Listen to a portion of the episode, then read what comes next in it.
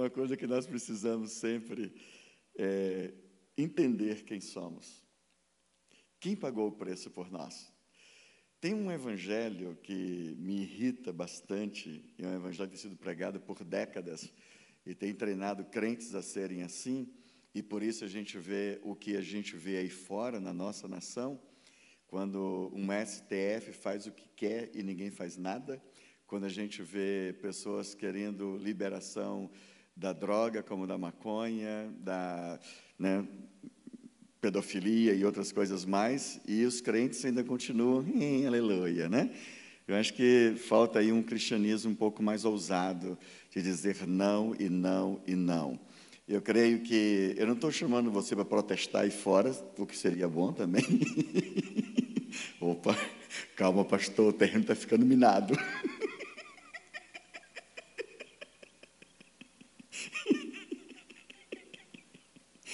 contar um negócio aqui bem rapidinho. Tem a Landa Cope, uma preciosa, devia ler esse livro, é a, O Modelo Social do Antigo Testamento. Ela disse que ela estava vendo no, na TV americana e ela viu falando sobre Texas e Dallas em especial e mostrando Dallas era uma das, das cidades mais evangélicas onde tinha mais igrejas.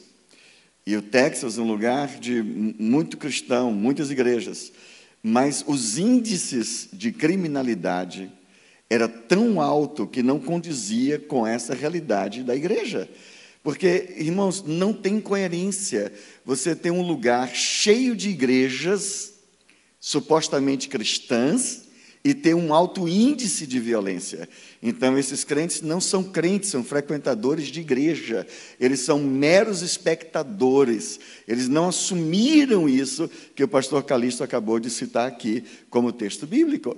Porque quando nós somos cristãos, nós tomamos uma posição. Cristão não tem esse negócio do politicamente correto. Com cristão tem o biblicamente correto. Agora, claro, tem a forma de você apresentar esse biblicamente correto. E espero com, hoje de manhã compartilhar um pouco a respeito disso. Mas nós, se, se, se você está no lugar, preste atenção no que eu vou te dizer. Se você entra em um ambiente e o ambiente continua do mesmo jeito que estava, tem algo errado na sua vida. Você entra em um ambiente, esse ambiente tem que ser, de alguma forma, impactado pela presença de Deus. Como assim, pastor? Senhor vai chegar e dizer, nada disso.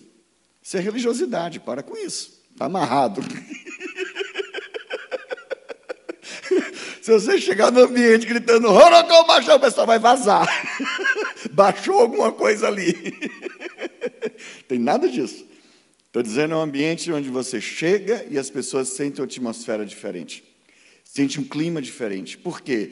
Porque quem chegou não foi apenas você, foi o portador do poder de Deus, foi o representante legal de Deus na terra, foi aquele que é templo do Espírito Santo.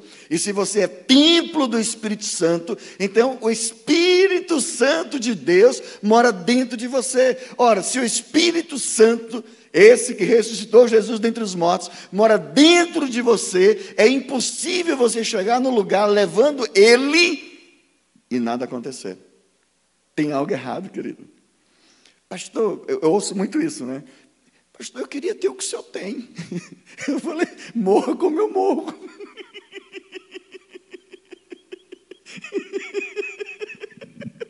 Aí tem uns que são bem cara de pau, né? Fala assim, o pastor é especial. parece um elogio e parece uma humildade, né? Você é especial. O que ele está dizendo é, eu vou justificar minha carnalidade dizendo que você é especial, porque você é especial, eu não preciso ser como você. Isso tudo é mentira do diabo. Isso é armação do inferno. Você tem que ser o que Jesus pagou o preço para você ser. Se você não for quem ele pagou o preço para você ser, então você ainda não abraçou o Evangelho, você abraçou o, a tradição evangélica, você abraçou a igreja evangélica, você abraçou uma igreja, uma denominação, mas não o Cristo. Porque quando você abraça o Cristo, esse Cristo é poderoso para mudar a sua história e mudar a sua vida. Ai, pastor, é porque eu sou assim mesmo. Isso, estou tranquilo, aleluia. Uhul. Você é tão amado que o Senhor te chama como você está. Mas Ele te ama tanto que não deixa como você está. Porque muito do que nós temos que chama de eu sou assim tem a ver com a natureza de Adão, tem a ver com a herança maldita do pecado. E em Cristo você toma posse de uma herança bendita. Em outras palavras, o que isso significa? Significa que se você é irritadinho e nervosinho, vai deixar de ser. Só isso. Pastor, eu amo o pecado. Não tem, não tem, nada errado, você pode amar o pecado, mas você vai chegar para Deus e vai dizer: Senhor, eu amo o pecado, mas eu não quero mais amar. Uh, Senhor, minha carne gosta de pecar, mas eu não quero mais gostar de pecar. Outro dia eu estava evangelizando um viciado, ele falou: Eu fumo maconha porque eu gosto. Eu falei: Legal, cara, maneiro. E você gostaria de não gostar? Ele gostaria. assim, é o homem. Eu gosto porque a carne pecaminosa, essa herança de Adão, ela te leva ao pecado, é tendencioso ao pecado. Então você transparentemente, com sinceridade, chega para Deus e diz: Minha carne gosta disso, mas eu não quero gostar mais disso. Estão comigo? Está tudo ok? Beleza? Nenhuma heresia? ah, ontem eu falei um termo aqui, né, no carro, conversando com meu filho, né? Eu falei, acho que vai ser melhor esclarecer um pouco o termo que eu usei, né? Eu falei daquele cadeirante que era cavalo batizado. Não porque ele era cadeirante, né? Porque era, era o caso dele.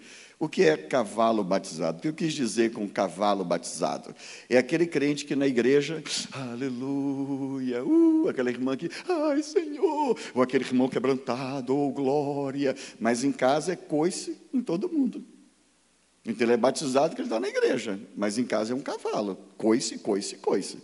Não, mas é, é, é, minha natureza. Isso, bonitão. Pega essa naturezazinha e leva para a cruz, que o Senhor vai restaurar essa natureza. Pega essa linguinha que é muito, né? E, e é felina, que atinge, que vai lá mais forte do que uma espada, e leva para a cruz, para ficar uma língua de adorador de verdade. Porque nós somos transformados. Irmãos, se você teve um encontro com Jesus e sua vida não foi transformada, você encontrou com o Cristo que você inventou, que a igreja inventou, que inventaram para você, porque o Cristo da cruz não deixa você como você está, ele vai transformar a sua vida. Se não transforma, então ele não é o Cristo. Então essa palavra você joga fora, vai pecar que é melhor. Uau! Pronto, aí se alguém pegou isolado essa, essa palavra, o pastor mandou pecar.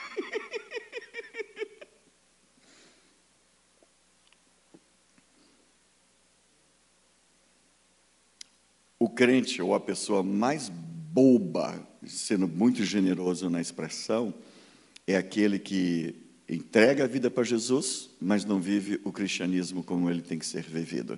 Ele não vive, não consegue pecar, aprontar porque a consciência não deixa. Ele tem um conhecimento de verdade, mas não mergulha de cabeça. Então ele fica no meio do muro, nem desfruta de um lado nem desfruta do outro. Então é o maior Zé Mané, o maior bobão que existe.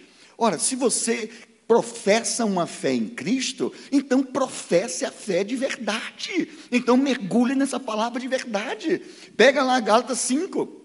Vai dar, vai dar uma checada em Gálatas 5. Ele mostra os frutos do Espírito. Isso, os frutos do Espírito. Ele mostra a guerra entre a carne e o Espírito. Então você vai encontrar coisas na sua vida que não condiz com a palavra. O que, é que você tem que fazer? Você vai dizer, Deus, isso está escrito sobre o domínio próprio. Eu não tenho domínio próprio, mas eu quero domínio próprio. E o que, é que você vai dizer? Você vai bater na porta o tempo inteiro, de manhã, de tarde, de noite. Senhor, eu tenho um demônio próprio, mas eu quero ter domínio próprio. Porque tem uns que é demônio próprio, né? É aquele que, quando não dá certo, ou quando alguém vai contra ele, ou quando não concorda com ele, fica. Aí já. Isso é um demônio próprio. Então você diz: Eu não quero demônio próprio, eu quero domínio próprio, eu quero transformação. E Deus vai mudar a sua história, porque Ele morreu na cruz para isso. Quando Romanos 8, 32, Paulo fala sobre nós temos, sermos restaurados à imagem e à semelhança do Senhor. Não existe glória maior, querida, do que alguém olhar para você e dizer: Cara, eu quero ser como você. Eu quero andar como você anda. Eu quero ter esse Jesus que você tem. Um dia eu estava numa romaria, era né, o padre Cícero, romaria do Padim Padre Cícero Romão Batista. Eu estava lá com o chapéu de romeiro, estava lá amando meus irmãos queridos, preciosos, que não tinham entendimento ainda. Eu nunca vi tanta fé, irmãos, do que Romero. Romero tem muita fé, tem mais fé do que muito crente, muito líder de célula, muito líder que está aí, né? Uh, adorando. Os caras pagam um preço, saem horas e horas em cima de um pau de arara para ir adorar alguém que eles acreditam que tem o poder de mudar a vida deles. Isso é um sacrifício, isso é entrega, isso é renúncia. Aí vem um crente né, metida besta e fala: Você está no inferno. Cara, vai aprender com esses caras como é que sacrifica, como é que entrega, renuncia, tira proveito, sabe? Aproveita e extrai princípios dessas atitudes. E eu fui lá amando aquela rapaziada. Tá, de dia, na chapéu de Romero, de noite, estava na rua pregando, né? Chama de culto ao ar livre, né? Acho legal isso. e, e vi aquela senhora e falou assim para mim: como que eu faço para ter essa alegria que você tem? Aí eu perguntei, a senhora ouviu toda a mensagem? Ela falou, ouvi. Vamos entregar a vida para Jesus? Ela falou, vamos. E aí entregou a vida para Jesus. Sabe aquele rostinho de maracujá? Sabe, está tudo enrugadinho, assim, de tristeza, de sofrimento, solidão, todo aquele pacote. De repente, quando ela confessa Jesus como Senhor e Salvador, o, o novo nascimento é instantâneo, né? nasce de novo, uau! Aí eu falei assim para ela: e o que a senhora faz da vida? Ela disse: eu sou freira e moro no convento. Eu saio de lá. Aí um crente noiadinho ia dizer o quê? Sai dela, povo meu. eu falei: claro que não, querida. Fique no convento. Uhul. Conte para todo mundo o que Deus fez na sua vida. Desde que as pessoas vejam o brilho de Jesus. A senhora já, já, já, já o, sempre serviu e serviu do seu jeito. Agora você vai servir a Ele do jeito dele. No dia seguinte ela veio com mais uma e disse: Essa aqui só dorme com remédio. Eu falei, vamos orar. A gente orou. Aí no outro dia, na outra noite, vieram as duas com mais uma terceira. E da noite anterior disse: Olha, eu dormi essa noite feito um bebê. Eu falei, claro, a senhora nasceu de novo ontem. sabe, pessoas lindas, pessoas preciosas, sabe, as pessoas foram criadas por Deus de uma forma bela, maravilhosa, elas só precisam ter um entendimento claro de quem Deus é, como Deus as ama e como Ele quer que eles o sirva. Está cheio de gente se achando e dizendo: Eu sirvo a Deus desta maneira. Olha, isso aqui está bom, pastor. O seu sermão foi muito bom, mas essa parte aqui eu discordo. Então, para você discordar, Zé Mané, vai para a Bíblia. Está cheio de gente querendo servir a Deus do seu jeito. É quase crente, pois quase vai para o céu, mas vai virar, vai virar lenha no inferno, entendeu? Ou você assume o cristianismo como ele é, ou você não vai para o céu. Nossa, pastor, está muito dura a palavra, vai, vai endurecer já já. Deixa o anticristo chegar para tu ver como é que vai endurecer. Aqui você está recebendo a palavra com riso, com alegria, com leveza, com amor. Com o anticristo não vai ser amor, não, tá? E tu pensa que esses crentes de hoje vai tudo ser salvo? crente bobão, crente que se acha, né, que pode dizer para Deus como é que tem que ser feito, crente que diz como é que tem que ser, para com isso. Quem criou você foi ele, não é você que criou ele, não, tá? Quem manda é ele. Se o reino que você quer andar é o reino de Deus, então o reino é dele, quem manda é ele. Fica quem quer. Tem um, um dia um cara falou assim: ai, pastor, eu não gosto disso, isso aí é muito sério, muito duro, muito duro. Não quero, não. Eu falei, então não queira. Uhum. O diabo está de braço aberto para te dar um cheirinho. Vai dar um cheirinho nele, vai. Vai mudar alguma coisa? Não muda nada. Tem gente que acha que se, se eu não for para a igreja, a igreja vai perder. Crente desviado, meu Deus do céu, pense num povo bobo. Né? Estou sendo hiper, super generoso. Né? a vontade de dizer outra coisa, né? Desviado. Porque desviou por quê? Ah, porque o pastor não, né, não deu a parte do Senhor, não, não visitou, não me deu atenção. Falou, ah, ou fulano, né, às vezes tem casos que é real mesmo, né, a pessoa pisou na bola, deu né, um escândalo, um mau testemunho. Aí, em vez de entender que o outro é humano e vacilou e pisou na bola, não. Aí sai da igreja, sai do reino, sai do, do cristianismo, não quero mais ser crente, isso é tudo uma farsa. Fala, pronto, o diabo ganhou. Destruiu aquele e junto contigo, bobão. Aí o cara pisa na bola e tu joga para Deus. Aí tu joga para Deus e paga o preço, ou seja, você, na verdade, é que vai sofrer as consequências, que você vai deixar de andar com ele, tu vai, tu vai para onde? Ele vai vir, vai voltar, vai te levar? Não vai. Não se engane com dons.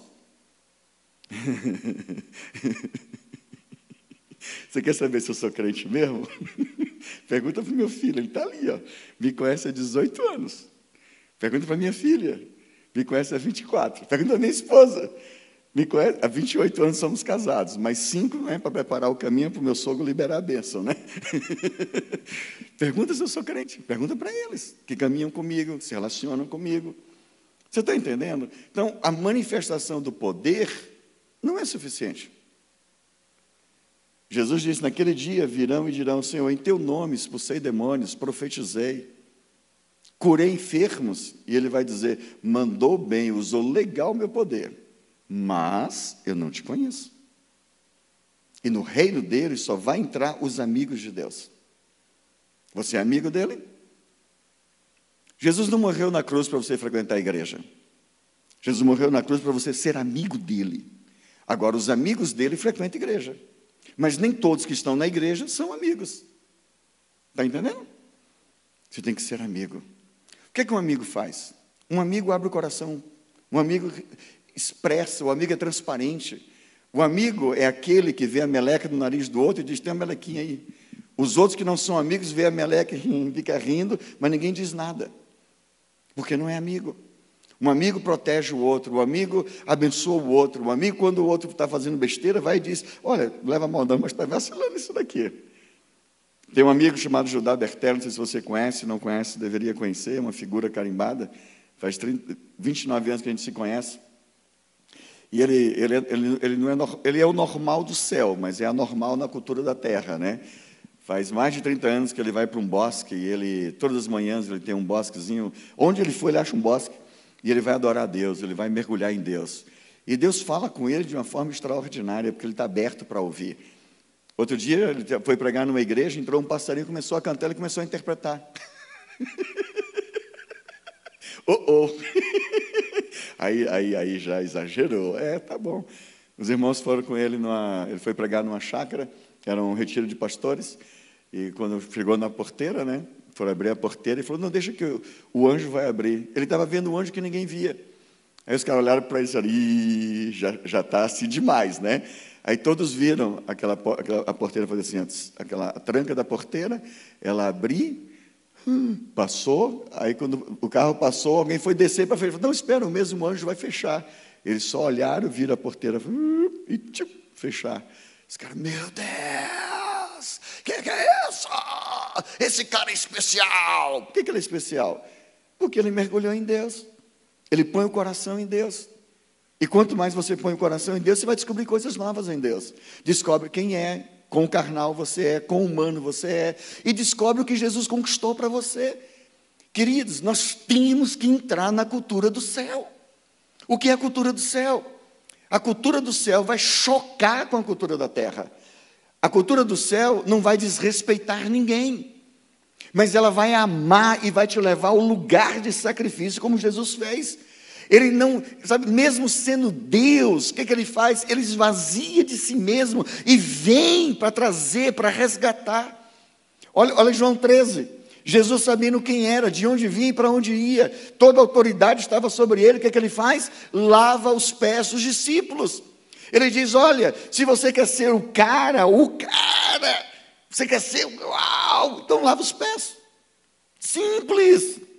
Porque na cultura do céu não é, não é a glória humana, não é me vejam, é vejam Ele. Agora eles vão ver Ele em você.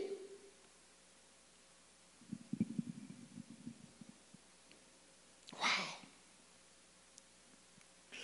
Quando eu fui convidado para vir para cá, para ministrar, o pastor Calixto gentilmente me convida, E a gente está tentando vir para cá já faz uns dias, né? e faz agenda e não dá certo, e faz agenda e não dá certo, e faz agenda e não dá certo. E finalmente conseguimos agora, mas não é o que a gente gostaria, na verdade.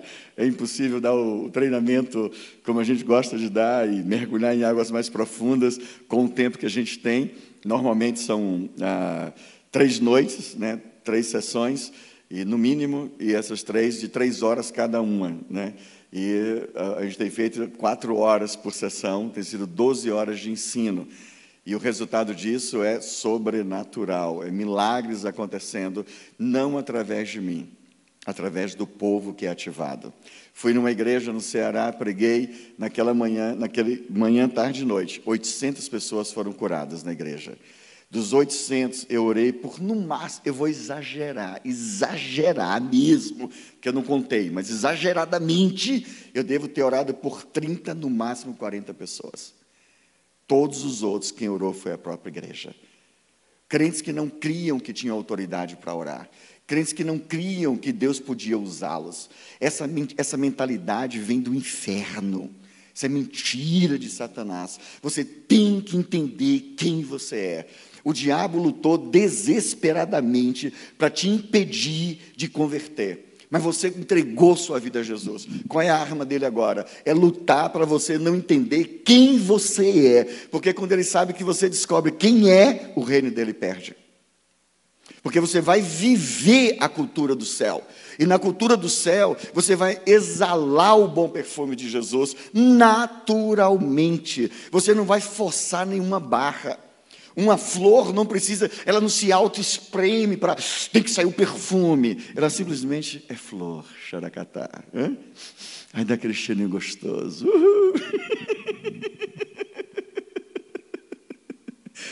Ah, uma jaqueira, manga. Quantos gostam de manga aqui? Uhul. É nós. a manga, querido, a mangueira, quando vai chegar a hora de produzir o fruto, ela não entra em crise. Misericórdia, tem que ser manga, não pode ser jaca, jaca não, jaca não, manga assim, manga assim, jaca não, jaca não, é manga, é manga, é manga, é manga. Ela não tem crise. Ela simples, simplesmente produz o fruto naturalmente. Assim é o cristão. Ah, eu tenho que evangelizar, eu tenho que pregar. Eu não tenho que fazer nada, eu só tenho que amar meu mestre. Um dia o pastor falou: Vamos pregar o evangelho, pastor, vamos pregar. Eu falei: Vamos, por quê? Falei, vamos pregar, porque senão o povo vai para o inferno e a culpa é nossa. Eu falei: Tua, minha não é não. Pense num cara que não pega esse tipo de pressão. Nunca. Sabe por quê? Porque eu sou disponível para Deus 24 horas. Você está entendendo? Eu sou disponível, não estou, eu sou. A hora que Ele quiser, madrugada, noite, manhã, tarde, em qualquer lugar do planeta que Ele me mande, eu vou. Mas não tem problema algum. Tivemos momentos de morte e várias vezes. Estou vivo. Estava uh! com aquele bonitão na Turquia, quase foi morto os dois. Mas foi muito divertido, porque experimentamos a presença de Deus lá, Xaracatá. A gente tem disponibilidade, entendeu? Agora, eu não prego porque, ai, eu estou com medo que vai o sangue do ímpio na minha mão. Não, queridão, sabe o que eu prego? Porque ele é lindo demais. Porque quando ele chega, ele muda a história. Ele mudou a minha. Ele mudou a minha vida. É legal demais estar com ele. Vai tudo bem? Uhul. Vai tudo mal? Uhul. A conta do banco está negativa. Uhul. Está positiva. Uhul.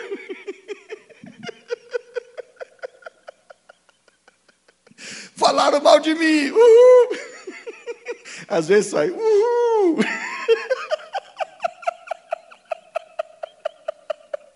Mas sai. Estão falando bem. Uhul. Sabe por quê? Identidade. Eu sei para onde eu vou. Eu não vou passar uma chuva no céu. Eu não vou passar uma temporada no céu, eu não vou tirar férias do céu, eu vou morar para sempre. É para sempre. Quanto tempo dura para sempre? É eternamente. Quanto tempo dura eternamente? Nunca acaba. E quando é que nunca acaba? Vai converter. Agora, olha só, a tua vida na terra é isso, isso aqui, isso é pontinha. No céu é um. E aí você foca mais aqui, como se Jesus morreu na cruz para você viver aqui. Tem gente que pensa que o céu é aqui, porque tudo é focado para a terra. Terra, terra, terra, parece um bando de minhoca. Tem igreja que parece que é um minhocário, né? É a reunião das minhoquinhas. Como é assim, pastor? Pastor, uma benção para mim, pastor, uma benção para mim, uma benção para mim. Os crentes de hoje parecem um bando de criança, bebê. 20 anos de crente ainda é criança. Pastor, fiz uma caquinha, troca minha fralda. Traz a canela para ganhar um chute. Vai amadurecer, crente. Um bando de frouxo. Nossa, pastor, está ficando bravo já já. Mas é frouxo mesmo, sabe por quê? Na igreja é tudo valente. Pastor, olha a irmã lá do louvor, pastor, fulano, quando está na lanchonete, amarela. Na igreja, está lá apontando, mostrando, falando, exigindo, todo cheio de autoridade, mas numa lanchonete, num restaurante, não sabe orar por uma pessoa, não tem uma palavra de conhecimento para ninguém. Você é crente? Eu sou. Tudo envergonhadinho. Cadê? Bando de frouxo. Você é crente? Sou sim, você não é não? Não. De que planeta você veio? É assim que eu faço com as pessoas. Quando elas me questionam se eu sou crente, eu pergunto se elas não são. Elas, não, meu Deus, de onde você veio? Com toda a comprovação científica da veracidade dos textos na Bíblia, relatado, está ali, já foi provado, as evidências da volta de Jesus, tudo muito claro. Tu não converteu ainda, tu é alienado, hein? É ou não é? Porque só um alienado ainda não entendeu, não enxergou o que está aí fora. É o contrário, mas o que, é que o mundo faz? Tenta jogar sobre a igreja uma pressão. É assim que os covardes fazem. Quando eles não têm argumento, eles gritam. Ideologia de gênero. Gente, pelo amor de Deus, faça-me o favor. Vou colocar aqui, né, exagerando, 3% concorda com isso. Bote 5%, que já estou exagerando demais, né? Extremo. 5% quer ideologia de gênero. 95% não. Aí 95% é subjugado por 5%. Por quê? Porque eles gritam, eles vão para a mídia, eles falam, fazem escasseio, agitam. E a gente faz o quê? Batalha espiritual, irmão, vamos orar. Isso. Olha, olha a referência de Jesus. Olha os dois discípulos no caminho de Emaús. Jesus chega e os caras estavam bem atrasados, né? Aí Jesus falou: E aí, o que está rolando aqui? Qual é o papo do momento? Você é o único em Jerusalém que não sabe da última notícia? Ele, qual? A de Jesus. Aí eles dizem: Homem, profeta, poderoso em palavras e obras. Jesus era conhecido como homem poderoso em palavras e em obras sacerdotes mandaram prender Jesus, os guardas foram lá, encontraram Jesus, voltaram de mão vazia. Chegaram e disseram: E aí, encontraram? Encontramos. E por que não prendeu? Nunca vimos alguém falar como ele. Ele fala como tendo autoridade. Essa é sua referência. Só que os dois do caminho de Emaús estavam perdidos, né? Porque a última palavra, a última notícia não era morte, era ressurreição. Assim como para alguns aqui agora, a última notícia não é o que o médico te falou, bobão. A última notícia é o que a Bíblia disse. A Bíblia diz que as tuas enfermidades foram levadas na cruz do Calvário. E pelas pisaduras do Senhor tu já foi sarado, entendeu? Essa é a última notícia. Uh. Ou tu vai ganhar promoção. E alguns dizem que está amarrado.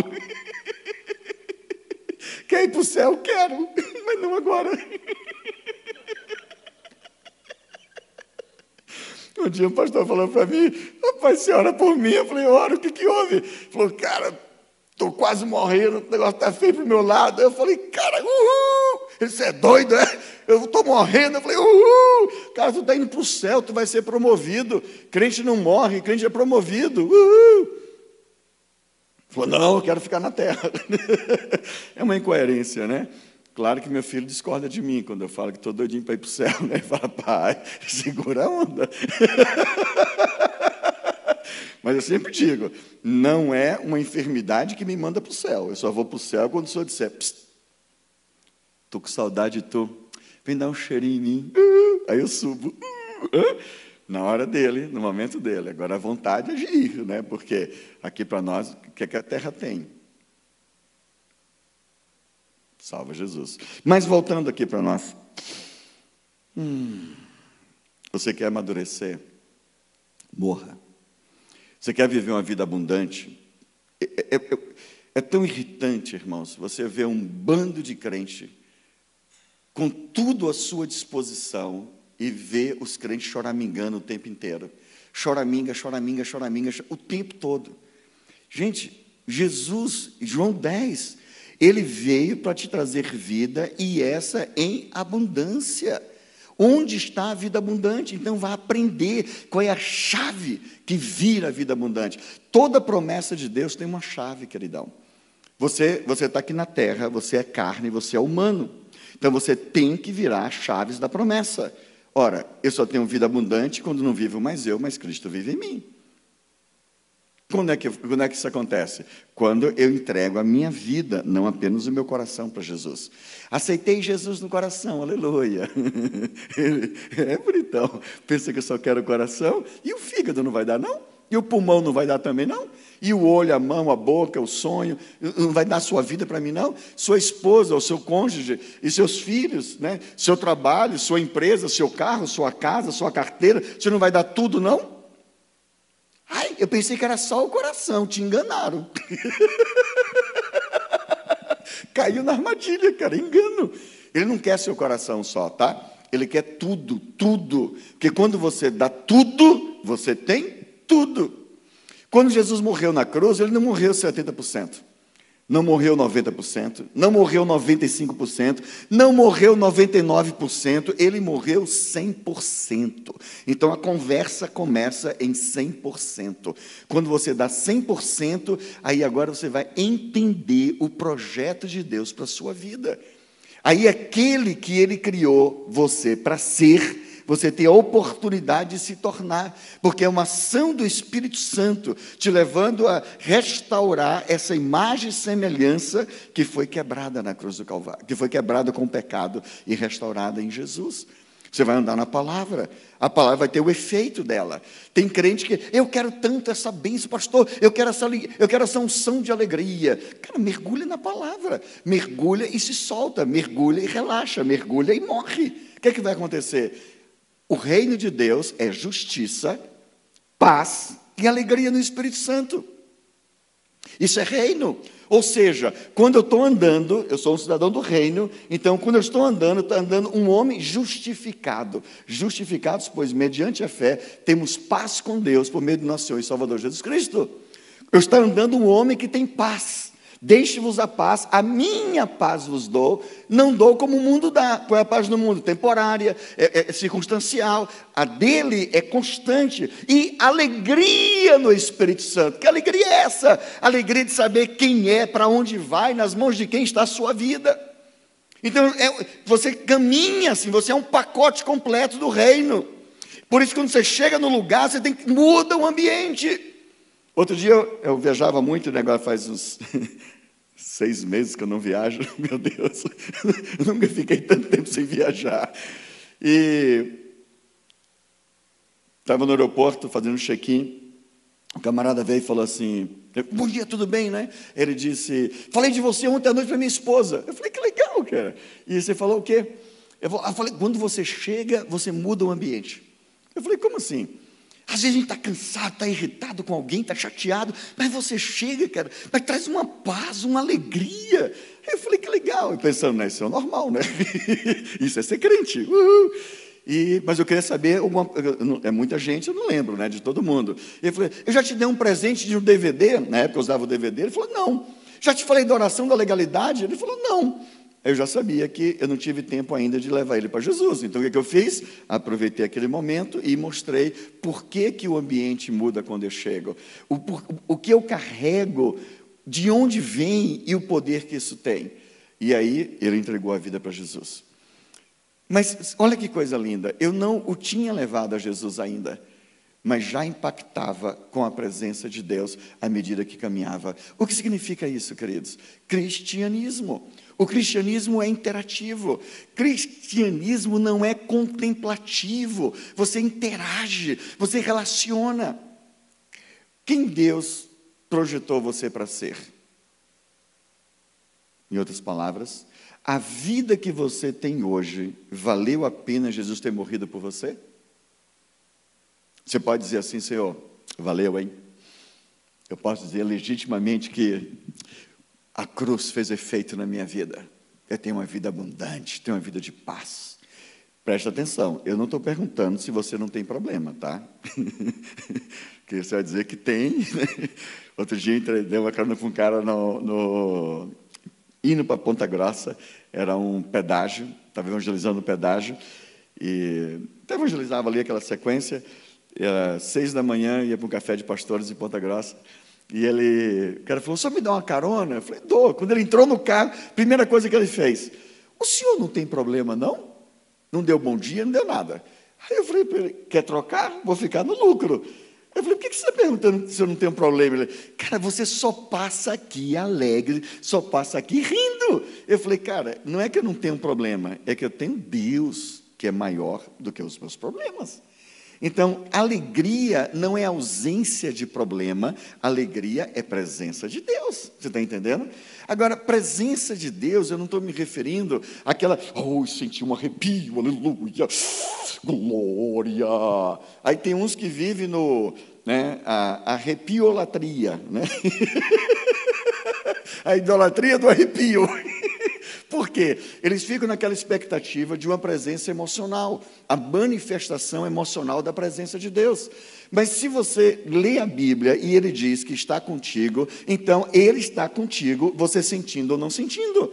Você é templo do Espírito Santo, sentindo ou não sentindo. Igual essa estrutura, que por sinal é muito linda. Parabéns para quem, quem né, os arquitetos e os pastores que né, sonharam e tornaram isso real.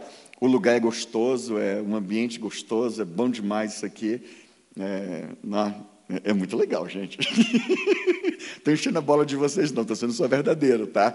Agora, quando todo mundo sai daqui, vai para casa, não fica ninguém aqui, aqui continua sendo esse ambiente gostoso. Não mudou nada. Agora, quando você vem para cá, você desfruta do ambiente gostoso. Uh! O Espírito Santo vai estar aí dentro de você o tempo inteiro, você sentindo ou não sentindo. Isso é consciente. Então eu manifesto o poder de Deus intencionalmente, se eu sinto ou não sinto, se Ele está presente. Porque eu sei quem eu sou. Quando eu estava orando para vir para cá, Deus me mostrou uma. Vocês, né? Você que está aí, recebe essa, tá? Agora vai crer nesse negócio. Então eu vou pegar um machado para vir tua cabeça enfiar dentro de você, entendeu? O que Deus me mostrou foi: vocês estão prontos Está todo mundo. Gente, vocês estão tão maduros que se amadurecer demais vai apodrecer. vocês têm tido banquete, vocês têm palavra, palavra consistente. Não é falta de conhecimento. Vocês têm e demais, queridos. O que, é que tem que fazer é pegar isso e dar para alguém. É compartilhar com alguém. É, sabe, minha, minha, minha vinda para cá e o pastor Calixto, ele é um estrategista, né? entenda bem, armador.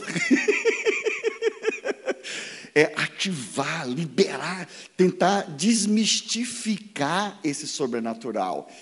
É tentar quebrar essa mentalidade errada do sobrenatural. Curar enfermo é a coisa mais simples que existe. Palavra de conhecimento é super simples. É você andar de, no sobrenatural de forma natural. Porque a cultura do céu é sobrenatural. Você só tem que entender a cultura do céu. Eu vim para Curitiba há 22 anos atrás. Sou casado com uma curitibana. Uhul. Viu como Deus me ama? Desculpa aí. Eu, né? Linda pra caramba, Xaracatá. Uhul. Tenho um filho curitibano e mais uma filha curitibana. E em 98 eu vim para cá oficialmente, né? Deus me deu uma... Estava morando no Havaí, Deus falou, volta para o Brasil. Eu falei, não, Senhor. Não queria, não. Nos nossos projetos, com o ministério que eu estava envolvido, eu ia para Los Angeles, ia trabalhar com a igreja hispana em Los Angeles. Deus falou: não, você vai voltar para, para o Brasil e vai morar em Curitiba. era totalmente incoerente dentro daquele contexto morar em Curitiba. O mais coerente seria morar em Fortaleza, João Pessoa, Natal, que estava em projetos no Nordeste. Então não tinha sentido, mas Deus falou Curitiba, fui jejuar e orar para ter convicção que é uma mudança radical. E entendi que era, contei para minha esposa, ela pirou, que ela achou, ela abriu mão da cidade dela, casou comigo, veio comigo, e agora ia voltar para cá. E viemos. Gente, Curitiba, né, para quem está ouvindo aí pela internet não conhece Curitiba, Curitiba é única, né? é um aparato. Agora eu estou em Curitiba. O que é que eu faço? Eu vim trabalhar com a cidade, com a igreja, né, servindo a igreja. E fiz o café da manhã de pastores, né, nos apresentando expondo nosso ministério. E aí eu vou para uma reunião, me chamaram para uma reunião, eu fui. O que é que eu fiz? Coloquei um blazer, ó, xaracatá, né? Camisa mais comprida, fui lá, muito legal. Quando eu chego lá, estava todo mundo bem à vontade. Só eu de blazer. Ninguém de camisa manga comprida. Eu falei, já tirei o blazer, arregacei a manga. Aí, beleza, fui pra, aí me chamaram para uma outra reunião. Aí eu fui bem à vontade, calça jeans, camisa manga curta. Quando eu chego lá, todo mundo de terno e gravata. Eu falei, gente, dá para explicar aqui qual que é de vocês, né? Eu comecei a entender a cultura curitibana. Então, como agir aqui? Você está entendendo? O reino dos céus é a mesma coisa. Você entrou no reino dos céus. Você agora se nasceu de novo. Você tem que entender a cultura do céu. O que é que os crentes fazem? Eles pegam, querem trazer Deus para a sua cultura e adaptar Deus a, a você. Mas está errado. Não é Deus que se adapta a você, é você que sobe de nível e vai se adaptar à cultura do céu. E aí você não vai mais ficar preocupado com o que vão pensar. Porque o que, o que, é que a maioria das pessoas fazem? Preocupada com aquilo que vão dizer a respeito dela, o que falam delas, o que pensam. Querido, quem fica pensando no, no que os outros falam não tem identidade. Você tem que ver o que, que Deus fala de você, porque Ele vai te, fazer, te, te ajudar ou te inspirar a fazer coisas que é contrário à cultura da terra. Nunca desrespeitando ninguém, mas sendo verdadeiro e honesto. Então, se alguém está agindo errado, você vai dizer está errado, com amor, com carinho, com sorriso, mas você vai confrontar. Eu lembro quando eu estava naquela época do mensalão, fui no aeroporto e fiz um lanche e pedi a nota, né? Eu gosto de pedir nota normalmente. Aí pedi a nota, a mulher falou: no valor de quanto? Quando ela disse no valor de quanto, eu, claro, não sou bobo, né? Eu já intencionalmente eu sei né, o que eu quero fazer, então eu, eu quis dar um choque nela. Aí eu fiz uma cara de irritado, de ofendido, aumentei o tom de voz, não gritei, mas aumentei o tom de voz e falei: Minha senhora, senhora está me chamando de ladrão? Ela, não, eu falei, sim, senhora, você me chamou de ladrão. Não, senhor, não, não quis lhe ofender, mas ofendeu, senhora. Olha que a senhora, a senhora ouviu o que a senhora me disse agora? Ela, não, eu só perguntei qual o valor da nota. Então, o que, é que significa isso? Se eu peço uma nota, supõe-se que a empresa para a qual eu trabalho vai me ressarcir o valor do lanche, correto? Ela, correto. Se custou 30 e eu peço 50, como é que chama isso? Ela, ah, nunca pensei nisso. Sério, e ela estava sendo bem sincera. Todo mundo pede nota a mais. E eu falei, todo mundo é ladrão e a senhora também. ela, misericórdia, senhor. Eu falei, sim, senhora. Esses são os atos que mostram isso. Mas eu confronto, claro que eu ri, brinquei com ela, né? Que eu sempre faço isso, eu dou um choque, depois eu rio, brinco, só dar, né? Aquela choquezinho legal, tal, para acordar. E mostrei o plano de salvação, ela entregou a vida para Jesus. E eu falei para ela: a senhora nunca mais vai oferecer, e se pedir, a senhora não vai dar. Porque todo mundo faz. Se todo mundo faz, eu não vou me meter nisso. Porque todo mundo está fazendo. Então, se eu disser que sou contra, eu vou ser o patinho feio do pedaço. E daí, qual é o problema? Está com medo de ser patinho feio? Está com medo de assumir que você é um cristão? Eu posso te garantir, se as pessoas caminharem perto de você, você tomar uma posição, todas elas virão atrás de você. Todas virão buscar você em algum momento, porque sabe que você é uma referência, sabe que você é uma pessoa de integridade, de caráter. Você não comunga com esse tipo de pecado. Esse ou qualquer outro tipo que a, a sociedade está caminhando. Vão rir, vão zombar, vão criticar, vão. E daí? Uhul. Toma sua postura. Outro dia parei aqui em Curitiba no semáforo. Aí, né? Estava com os vidros abertos, normalmente não faço, deixo o ar-condicionado ligado, mas deixei os vidros abertos, estava calor. Para um senhor de idade do meu lado, olhou para mim e falou assim: Que saúde, hein? Aí eu olhei para ele e falei, nossa, tô, hoje eu estou bombando mesmo, né? Eu estou tão saudável. Mas por que aquela cara de incredulidade? Eu falei assim, eu olhei para ele, ele, aí mostrou duas mulheres que estavam na calçada. Elas estavam andando com a roupa vestida para matar, esbanjando sensualidade, cheio de pomba gira no pedaço. E eu olhei para ele e falei assim: O senhor é casado? Ele falou: Sou. Eu falei: Não tem vergonha na cara, não? Olhando para a mulher dos outros, vai lá para a sua, rapaz. O cara ficou vermelho, sabe?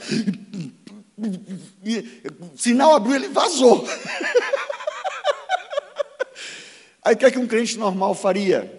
Hum, não ia dizer nada. Agora, o cara estava se achando. Quantas vezes estava em lugares, o cara começa a falar besteira, eu começo a rir. Eu falo, gente, galera, esse cara não fez metade do que ele falou, pura mentira. É ou não é? Aí, por quê? Porque é verdade. Aí vão dizer, você é chato. Não sou chato, não.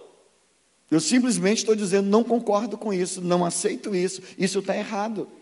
Eu estou, estou estabelecendo aquilo que é verdadeiro, o reino de Deus, a justiça de Deus, a verdade de Deus, o que é, é e ponto final.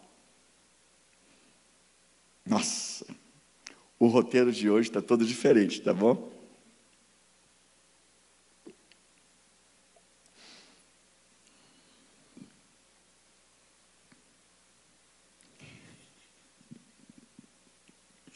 Vocês são muito amados, vocês são muito queridos. Eu vejo corações assim, né, pulsando. Eu vejo tem gente que está empolgado com o que está ouvindo, tem outros que estão meio assim, observando, tem outros que estão assim, hum, não gostei desse cara. tá de boa, tá tudo bem, tá tudo tranquilo, tá de boa. Eu quero que você entenda que Jesus pagou um preço na cruz não foi para você ter uma vida medíocre, ordinária, comum ou convencional. O Senhor pagou o preço na cruz para ter uma vida extraordinária. E o extraordinário está nele. A sociedade não entende, não enxerga. Eles vão vir contra você. Semelhante àquele que está dirigindo na estrada, à noite, está lá, aí vem o cara com farol alto. O que é que você faz? Dá um toquezinho para ver se ele baixa o farol, não é? Se ele não baixa o farol, o que é que você faz? Alguns botam farol alto de volta, né? Já fiz isso, mas já me arrependi. Você não faz isso não, tá? Mas dá vontade, né? De ter um extra assim para jogar bah, na cara do cara. Aí você, né, procura olhar para a direita assim, né, mas para a direita, pra, mais na estrada, porque o farol alto te incomoda. Você é o farol alto no meio das trevas. Você incomoda. Então não se sinta mal em incomodar mas incomode de uma forma saudável. Tem pessoas que, ela, quando elas te, te conhecem e você anda com Deus, vai haver duas situações. Ou elas vão se quebrantar, humildemente vão dizer: Como é que você chegou aí? Como é que eu faço para ter o que você tem? Como é que eu faço? Ou elas vão te agredir, elas vão falar mal de você, porque as suas atitudes, elas cutucam ela como um alfinete, fica pinicando elas. Porque a sua atitude de integridade, de caráter, sua tomada de postura, vai dizer que é assim que é o caminho. Então não é falta da verdade, não é falta de exemplo. Agora, viva isso de uma forma saudável, gostosa, como é o reino de Deus. Você não tem que ter uma cara de crente, santarrão, e não aceito isso. Isso não condiz com o povo de Deus, aleluia. Né? Então, para dessa, desse besterol. Você só precisa ser você. Só isso, seja você, simplesmente isso. Sirva as pessoas, sem intenção ou pretensão de ser visto. Agora, quando você anda com Deus, o que é que Deus vai fazer? Ele vai alargar suas tendas de influência. Quem tem empresário que fica aí patinando o tempo inteiro? Porque eles não, a empresa deles não é, não é de Jesus, é deles. Porque quando você anda com a empresa que é do reino, o reino de Deus, você fala, Deus, esta empresa agora pertence ao Senhor, então, Senhor, tu é o gerente, tu é o dono, eu sou só o gerente, me dá as coordenadas, você vai prosperar, você vai crescer, porque Deus vai, Ele quer te levantar como exemplo para que os outros vejam como você pode ter uma vida de sucesso, sem usar as armas das trevas. Então você vai crescer naturalmente. Existem umas mudanças, as pessoas vão para Deus em busca de suprimento, em busca de ser abençoadas. Mas ele diz: buscar em primeiro lugar o reino de Deus e a sua justiça, e as demais coisas serão acrescentadas. Então você busca a Deus por quem Ele é, você mergulha nele, e quando você está nele, as outras coisas vão vir atrás de você. As coisas acontecem. Ele vai te levantar de uma forma para que vejam em você e se inspirem em você para andar com Deus. Isso não tem lugar de soberba, não tem lugar de vejam quem eu sou. Não. Quanto mais pessoas você atrair para o Senhor, mais alegria e gozo você tem. Porque gerar frutos, produzir frutos, levar pessoas a Jesus é o chamado de Deus para todos nós. Não, mas eu não sou evangelista. Quem perguntou? Não tem nada a ver com evangelismo. Evangelista é um dos cinco ministérios. Mas nem todos têm os cinco ministérios. Agora, todos são amigos de Deus, ou deveriam ser, e foram chamados para falar deste amigo. O que é evangelismo? Evangelismo é falar para alguém a respeito de um amigo, na expectativa que este alguém se torne amigo do seu amigo. Aí eu pergunto: Jesus é seu amigo? Ele é, você é amigo dele? Se é amigo, fala dele. Não, Jesus é meu amigo, aleluia. É mesmo? Olha o que diz aqui em Mateus capítulo 10. Portanto, toda 10, 32. Portanto, todo aquele que me confessar diante dos homens, também eu confessarei diante de meu Pai que está nos céus. Mas aquele que me negar diante dos homens, também eu o negarei diante de meu Pai que está nos céus. Esse versículo é muito comum sendo usado na hora do apelo na igreja. Quem quer aceitar Jesus nessa noite, levante a mão. Aí alguém levanta, 5, 8, 10. Agora fica de pé e vem aqui na frente. Aí a pessoa amarela, né? Claro, um ambiente que ela não está acostumado, ela na, na, frente de todo mundo, se é uma pessoa supostamente tímida, né, que não gosta de ficar na frente, ela não quer se expor desse jeito, é natural. Mas aí, se aquele que me negar diante dos homens, aí dá aquela pressão no, no, no, no coitado, né? aí a pessoa fica com medo, vou negar, vou negar, aí vem morrendo de vergonha na frente. Mas esse texto não tem nada a ver com apelo na igreja, está falando para você e para mim. Quando você está na lanchonete que você é amarela de falar de Jesus, você está negando Jesus diante dos homens. Quando você não assume que é cristão, quando você não abre a boca e oferece uma oração ou serve alguém, você está amarelando. Fala de Jesus. Ai, pastor, eu não tenho essa, essa ousadia. É, é bonitinho, não é? Parece tão humilde. Ai, você tem, você é a pessoa. E eu, quem sou eu? Coitadinho de mim. Traz a canela para ganhar um chute, bobão. Sabe o que está dizendo? Na verdade, tu não amarela, mas eu estou amareladinho. Tenho vergonha. Por que, que tem vergonha? Porque a pressão que a sociedade lançou está sobre você. E o temor de homens na sua vida é maior do que o temor de Deus.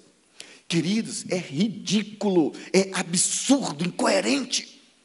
O Senhor te deu um ministério, e o ministério de, da reconciliação falar a respeito dele. Agora, quem é ele para você? Se para você ele é um Deus, amantíssimo Deus, soberano Pai, criador dos céus e da terra, aleluia, Deus está lá em cima, no... aí você vai falar de um Deus distante. Agora, se ele é seu amigo, você caminha com ele, se relaciona com ele, o que, é que vai acontecer? Você vai falar dele, porque é um amigo. E você vai falar do amigo na presença do amigo, e o amigo vai convencer o outro quem ele é.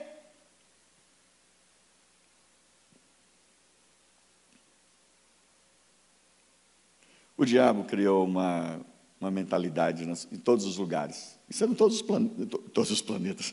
Na Terra toda, tá? Ainda não fui planeta nenhum, não. Na Terra.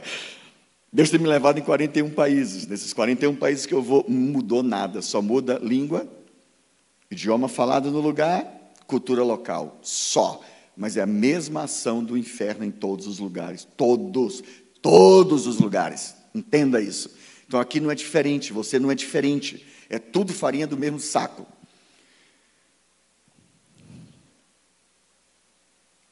Qual é a mentalidade que o diabo jogou na terra? Aqui para nós, né, a globo lixo, né, vou repetir, globo lixo.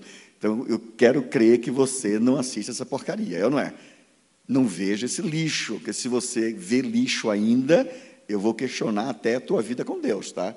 Porque quem está sendo guiado por Globo está indo direto para o lugar que Jesus te, pagou o preço para te tirar de lá.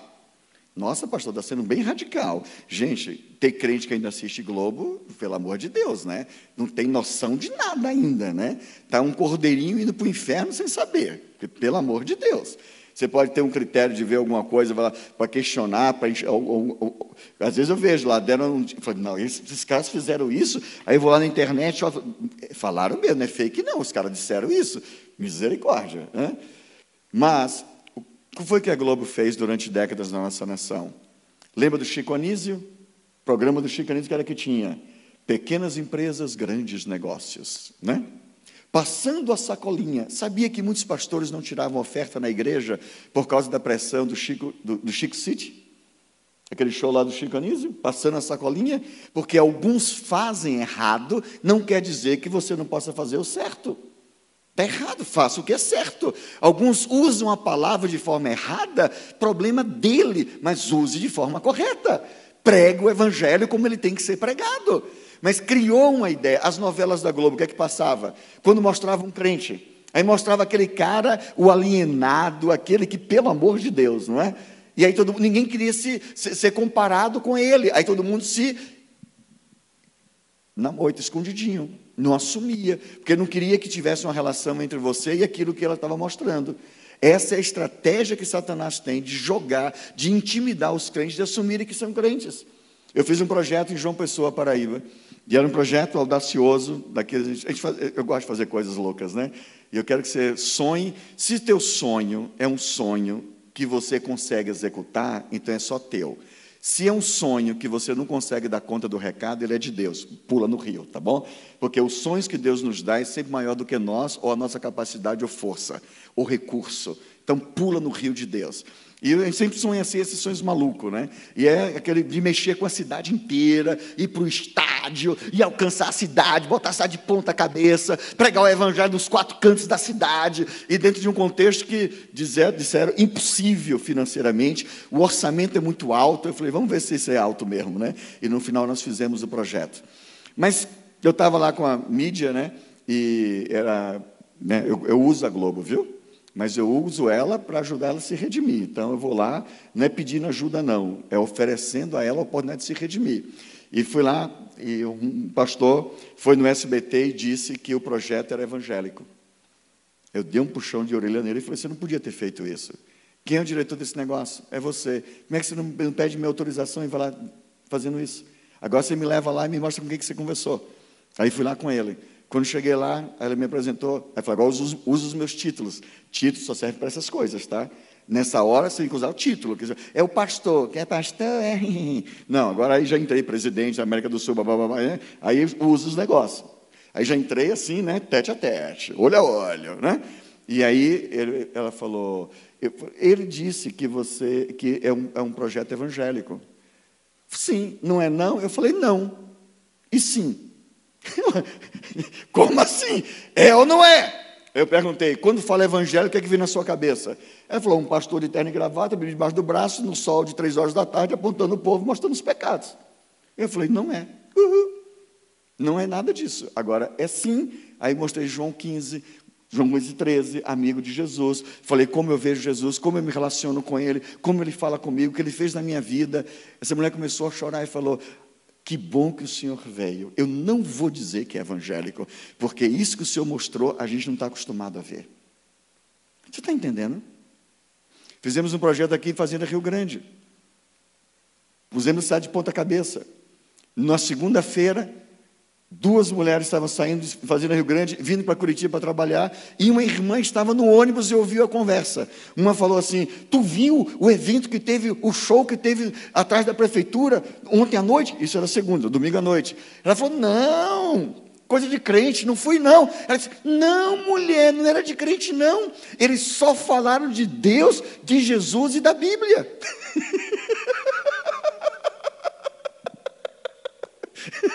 Eu perguntei para os pastores: o que é que vocês estão ensinando aqui? Porque qual é a mentalidade? Chamar para a igreja. Vou convidar para a minha igreja. Aí nós criamos o quê? O culto do amigo. O que é o culto do amigo? Você vai chamar três, três amigos para vir ao culto domingo à noite, ou sábado à noite, aleluia. E aí o pregador vai falar de Jesus e vai ganhar os amigos para Jesus. O culto do visitante, chame dois visitantes, três visitantes. O culto do chocolate, aleluia. Até que o chocolate é bom, né? Agora, de onde vem o culto do amigo? Qual é a mensagem que você está transmitindo para os seus suas ovelhas quando você faz o culto do amigo, o culto do visitante? Você está dizendo vocês não são capazes de levar alguém para Jesus. Traz para cá que nós vamos levá-los a Jesus. Qual é o lugar que as pessoas têm que ter um encontro com Jesus? Irmãos, a igreja não é o lugar de converter. Igreja não é lugar de conversão. Igreja é lugar de congregar os convertidos. Lugar de conversão é onde você está, é onde está o seu amigo, onde está a sua família, onde está onde você trabalha. Eu não oro por emprego para ninguém. Pastor, você ora por emprego? Oro, não, queridão. Aí veio um camarada, falou, pastor, eu estou né, desempregado e tal, o senhor pode orar por um emprego? Eu falei, não posso. Por quê, pastor? Eu falei, cara, eu oro por campo missionário. Mas eu não, mas eu não tenho um chamado. Eu falei, você é crente? Ele falou, sou. Eu falei, então você não lê Bíblia, cara. O que é o campo missionário? Seu trabalho. Vão te contratar vão te remunerar para você ser a arca da aliança dentro daquela empresa, para manifestar o poder de Deus e mudar a história e o destino de todos que trabalham lá e abençoar a empresa. Se você não tem esse entendimento, então você nem, nem, não conhece o cristianismo. Cristianismo é ser e não frequentar. Você é igreja e vai a um lugar onde congrega as igrejas e celebra e adora a Deus. Eu não sou anti-igreja, a igreja é do Senhor Jesus. Agora, domingo à noite, culto evangelístico, quem inventou isso? Não, pastor, agora você já, já, já entendo na heresia, né? Querido, domingo à noite é dia de feijoada.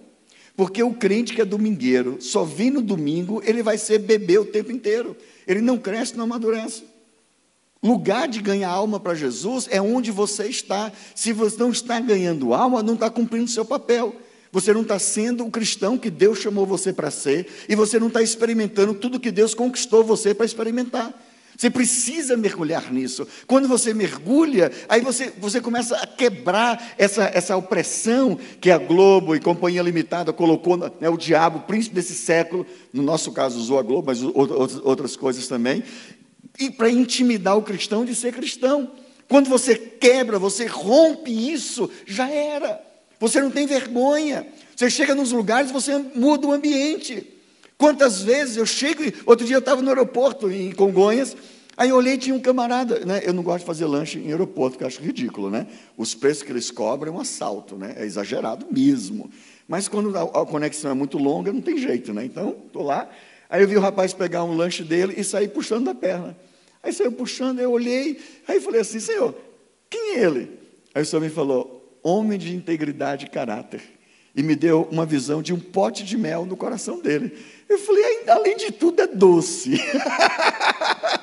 aí eu observei, ele sentou numa mesa, aí eu já peguei meu lanche, fui lá, Jesus, né? Deus é Deus. Quando eu cheguei, o pessoal saiu da mesa, sentei do lado, e como é conexão, eu não sabia o tempo que ele tinha, e eu falei, amigão, tudo bem? Ele falou, tudo bem. Eu falei, o que aconteceu com você? Vi você puxando da perna. Ele falou, não, tive um acidente, fiz algumas cirurgias e tal. Eu falei, com cirurgia, fisioterapia, continua assim? Ele falou, é um nervo. Eu falei, o que aconteceu?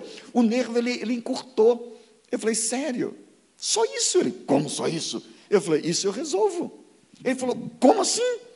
Eu não uso linguajar evangeliquez, tá? Por que, que eu não uso? Porque se o cara tá, tem uma decepção com um crente, com alguém, ele vai te associar àquele que, você, que, que o decepcionou. Então vai criar uma barreira contra você. Então eu não uso nada disso. Não me meta nessa confusão. Estou fora disso, amigão. Quem pisou na bola foi o cara, foi eu não. não me associo, né? E aí eu falei, eu falo para ele assim, eu falo com o seu nervo e ele me obedece. Aí ele olhou, tipo, eu falei, você que escolhe. Deixa eu falar ou continua assim? Eu não preciso disso. Eu sei quem eu sou. Eu não preciso curar para dizer eu sou de Jesus. Eu não preciso nem que você creia que eu sou de Jesus. Eu sou e ponto final. Uhul. Você está entendendo? Então, esse negócio de o que é que vão pensar, eu não estou nem aí. Meu negócio é com Jesus. Aí ele olhou e falou: manda aí. Tipo, hum. aí, qual é a, a, perna? Essa aqui. Falei assim, aí fiz uma oração de crente, viu? Crente pentecostal. Eu falei, nervo dançou porque eu cheguei. Vai voltar o plano original porque eu estou mandando. Na autoridade do nome de Jesus, agora. Volta exatamente como Deus te criou. Amém. Faz o que não podia fazer. Ele fez isso. Eu falei, faz o que não podia. Eu não podia fazer isso. Eu falei, levanta e anda, cara. Ele andou, deu uma fisgadinha. Eu falei, de 0 a 10 melhorou quanto? Ele, 8. Eu falei, volta aqui. Mais uma oração. Aí botei a mão no ombro dele e falei, dois, está fazendo o que aí, bobão? Acompanhe os oito que saiu agora, em nome de Jesus, amém. Anda. Ele andou, esse cara começou a chorar, chorar. Ele estava com um amigo, o amigo, aí eu falei assim para ele: Você gostou? Pergunta boba, né? Claro que eu gostei. Falei, quer o pacote completo? Ele tem mais? Falei, tem, isso aqui foi só um cheirinho, um afago, um abraço de Jesus para você. Mas ele quer algo muito maior do que uma simples cura. Entenda, entenda você. Uhul. Cura não salva ninguém. Experiência com Deus não salva ninguém. Entendeu? O que salva é a atitude que você tem diante dessa experiência ou da manifestação do poder de Deus. E não é uma atitude, ah, eu estou grato agora e depois vai fazer besteira. Atitude ou gratidão não é meras palavras. Aquele que morreu por mim, uau! O que é que eu faço? Eu dei minha vida e vivo para Ele. Uhul! Entendeu? Então, curou, como eu já vi alguns, me mandam vídeo na internet. Olha, pastor, curou. Aí, Deus te abençoe. Aí o cara vai curado para o inferno. Que cura não salva. Tem que levar a pessoa a confessar Jesus, a entender o que ele fez e declarar com a sua boca. Romanos 10, 9 e 10. Todo aquele que crê no coração que Jesus é o Filho de Deus, morreu e ressuscitou, reconhece que é pecador e confessa com a boca carimba seu passaporte para o céu, porque com o coração você crê para a justiça e com a boca você faz confissão para a vida eterna. Agora, como crerão quem não ouviram? E como ouvirão se os crentes amarelaram? Entendeu, amarelado? Então converte hoje, desamarela.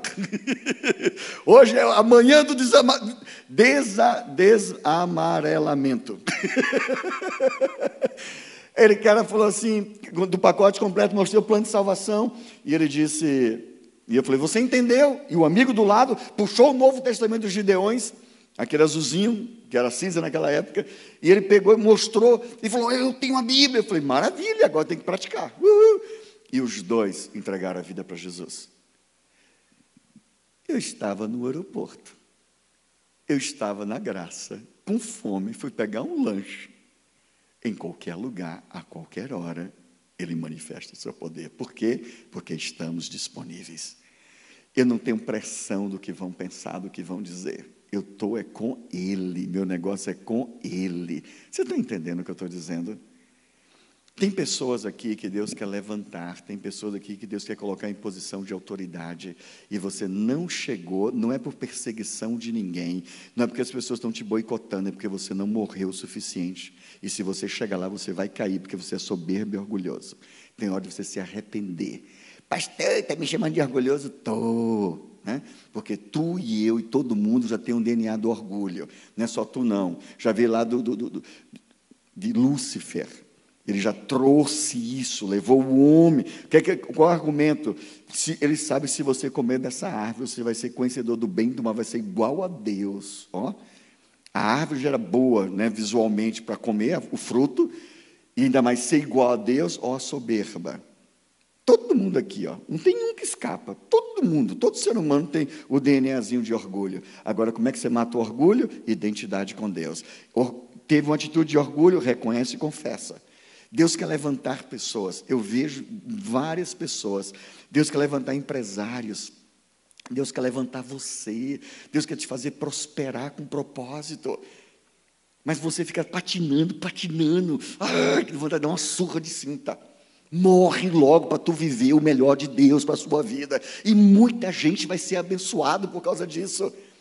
Queridos, quando nós, quando nós nos lançamos em Deus, sabe, você se joga, você fica livre para transitar em qualquer lugar. Eu recebi uma honra aqui em Curitiba de ser, de receber o título de, de é, honorário de Curitiba, né, cidadão curitibano. Foi uma honra, claro que foi. E para a gente não está acostumado com esses negócios, né? Estou lá na câmera, imagina, de terno e gravata, aleluia, né? Uhul. Meu terno não era xadrez, né? E, imagina, você está entrando, os vereadores atrás aplaudindo, o pessoal de pé te aplaudindo. Isso não é muito desse negócio. Quando eu estou lá sentado, né, alguns falando da, da, minha vida e citando algumas coisas lá, aí o senhor falou assim para mim: sabe por que, que você está ganhando esse título? Eu falei: por quê? Ele falou: porque primeiro você é cidadão do céu. Entendeu? Os discípulos voltaram empolgados: Senhor, até os demônios se não sujeitam. Ele olhou e falou assim: Mas vocês são bobos mesmo, né? Os demônios sujeitam a vocês porque vocês são cidadão do céu. Não tem título maior do que cidadão do céu. Você está entendendo o que eu estou falando? E quando você tem essa identidade, Deus pode te colocar em qualquer lugar, você vai ser o mesmo. Naquele caso, naquela ocasião, o que, é que eu entendi ali? Hora de jogar a rede.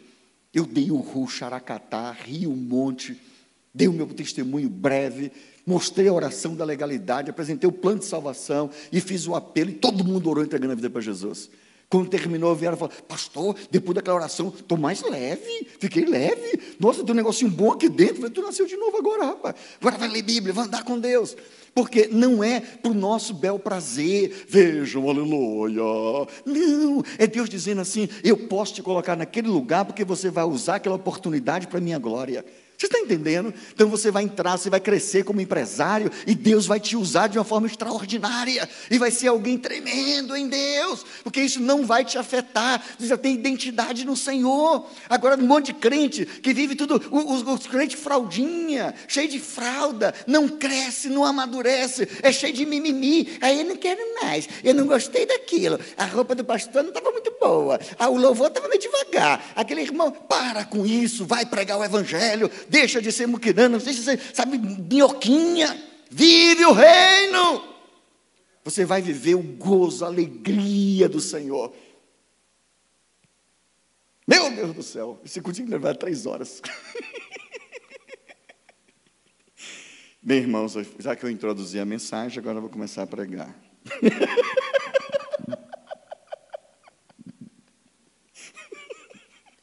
ó, tá aqui, ó.